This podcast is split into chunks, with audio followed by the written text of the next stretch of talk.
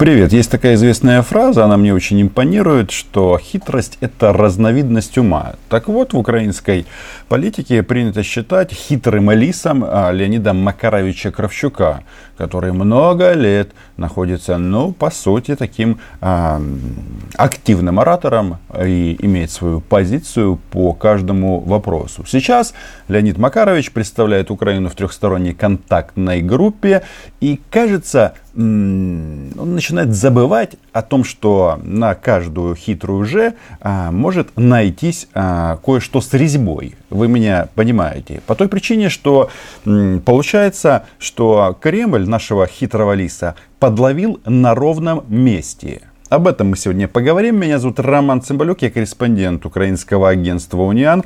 Подписывайтесь на мой YouTube канал. Здесь мы называем вещи своими именами. У нас э, в украинском информпространстве много обсуждали эфир Кравчука на российском Первом канале, где ему подставили э, на российского гауляйтера. Да, мы это помним. Было это вот так знаете, мы тоже хотим э, сейчас, задать вы... вопрос сейчас главе ДНР Денису Пушилину. О чем мы говорим? Когда говорим одно, делаем другое. Сейчас, да. Леонид Макарович, подождите, во-первых, я, я не очень понял, кто эту формулу вам предложил. Тут точно не Путин, да. А, не знаю, смотрите, вот у нас сейчас просто на прямой связи Денис Пушилин. Вдруг...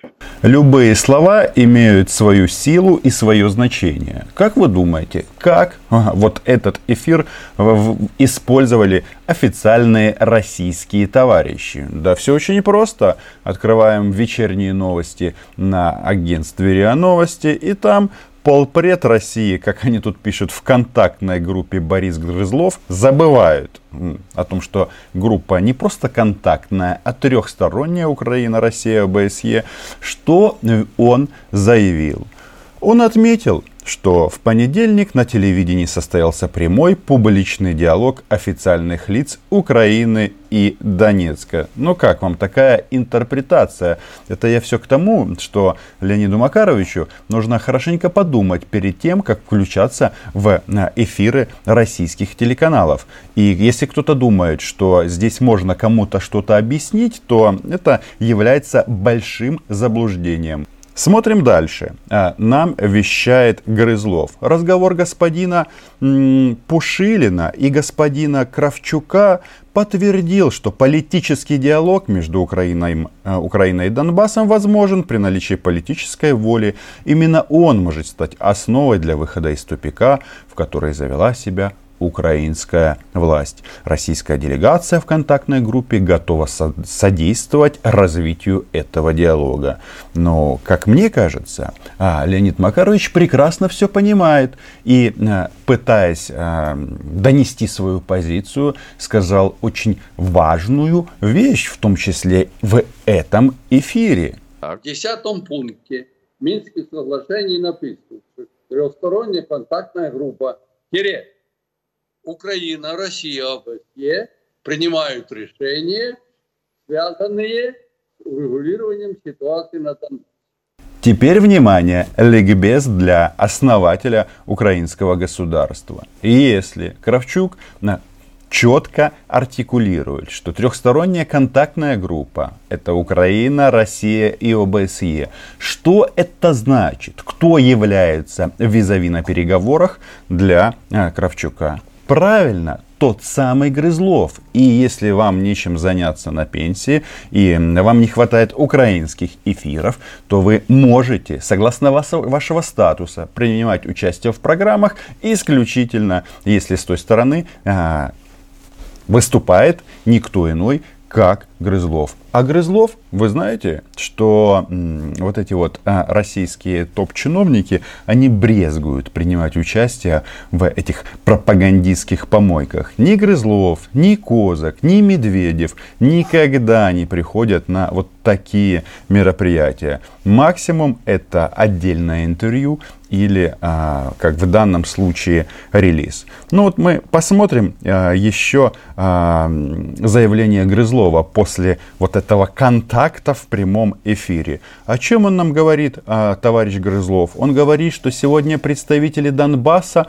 вышли с инициативой проведения международной научно-практической конференции о выполнении Минских соглашений по регулированию конфликта на Донбассе. Как это действует, я вам скажу прямо. Все эти мысли, конференции, не конференции, все вот эти вот попытки вытянуть гауляйтеров на уровень ООН, это где рождается? Это все рождается в Москве на Старой площади. И чтобы обосновать а, необходимость этой важной конференции, то есть, опять же, а, все сводится к прямому диалогу. Мы смотрим на позицию президента Украины Владимира Зеленского. Он никакие красные линии не пересекает. Он четко действует в рамках а, этого национального интереса. Да, я знаю, что зрители моего YouTube канала не являются фанатами Зеленского, как и я. Но мы-то называем вещи своими именами.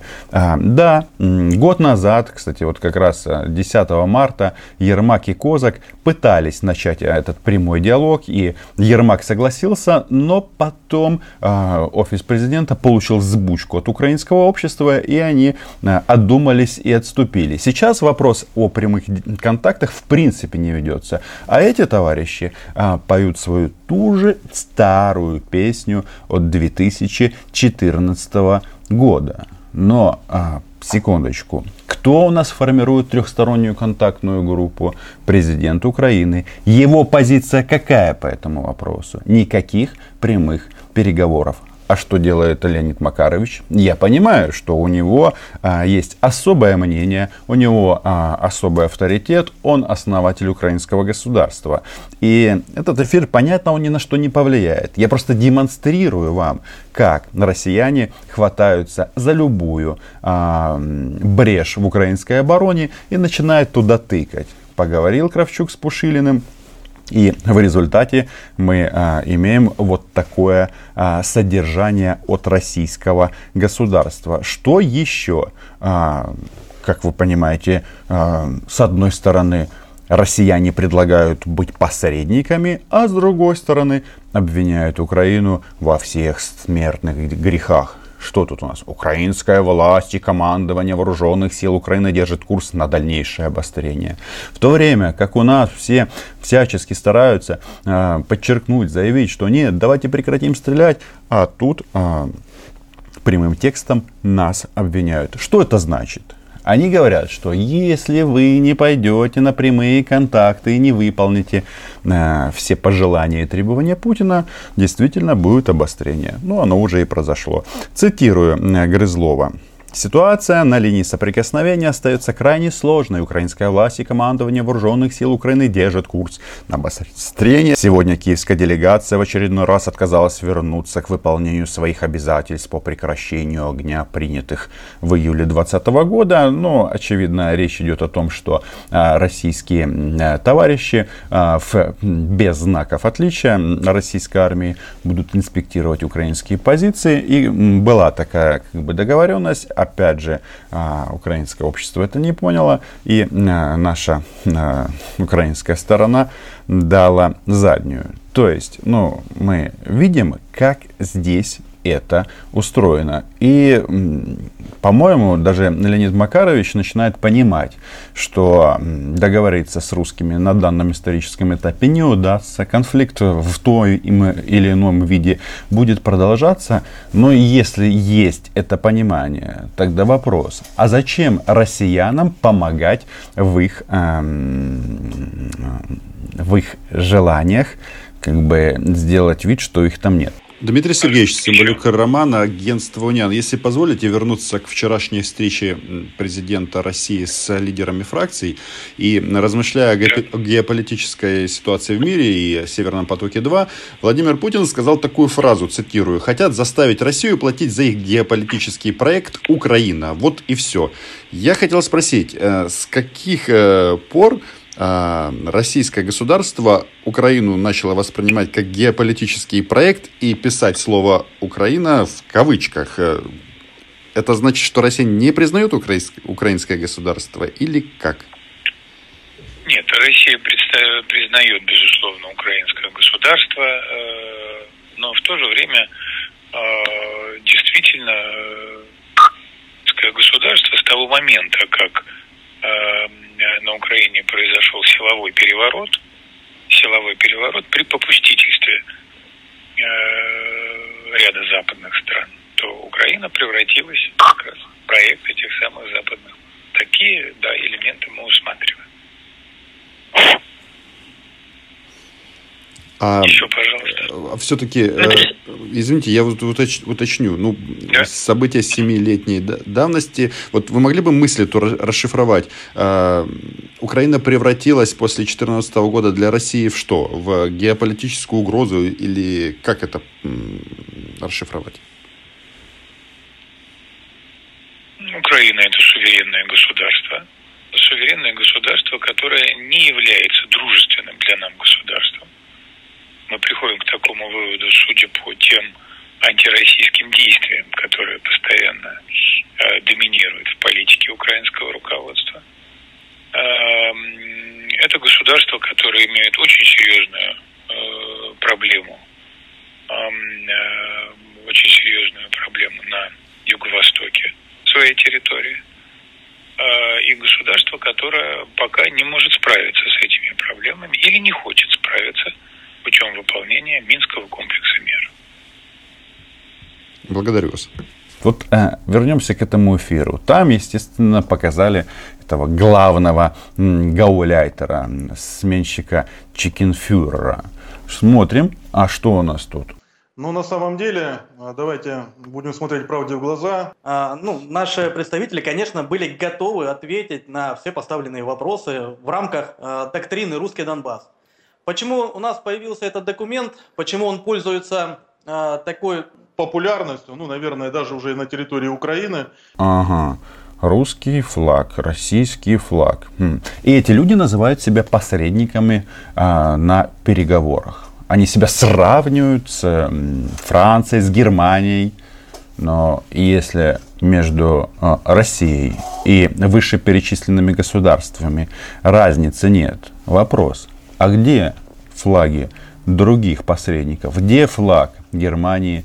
Где флаг а, Франции? Его почему-то нет. Ну и еще несколько слов. Тут сейчас главный такой тезис российской пропаганды, он заключается в том, что вот начались э, туры украинцев в Российскую Федерацию на оккупированные территории, и Донбасс, и Крым, для того, чтобы вакцинироваться. Там всяких там э, товарищей показывают, которые рассказывают на камеру, что вот мы приехали из Украины, и нам стало хорошо, э, нас э, Путин спас. Многие, правда, переехали из Украины еще в 2014 году, ну, об этом никто особо не уточняет. И когда пропагандоны врут на тему того, что а, начались вот эти вот туры за спутником 5, за вакцинацией, они, знаете, один маленький момент упускают. Дело в том, что на сегодняшний день а, свободный въезд для граждан в Украину в Россию в, в связи с коронавирусом не осуществляется. Забыли об этом упомянуть, забыли об этом сказать. Ну вот я напомню. И чтобы въехать сейчас в российское государство, нужны соответствующие основания или справки на лечение, или а, вы должны быть членом семьи гражданина России.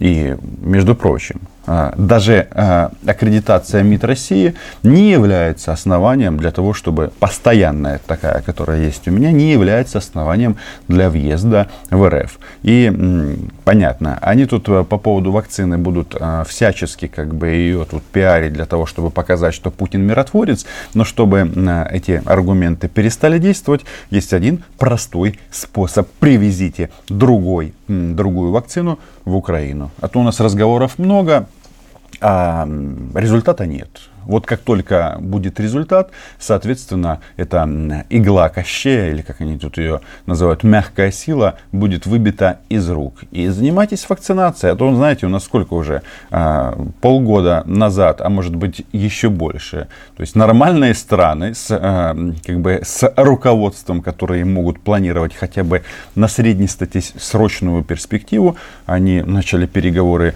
о закупке вакцин с производителями вести на начале испытаний, на начале их а, производства и исследований.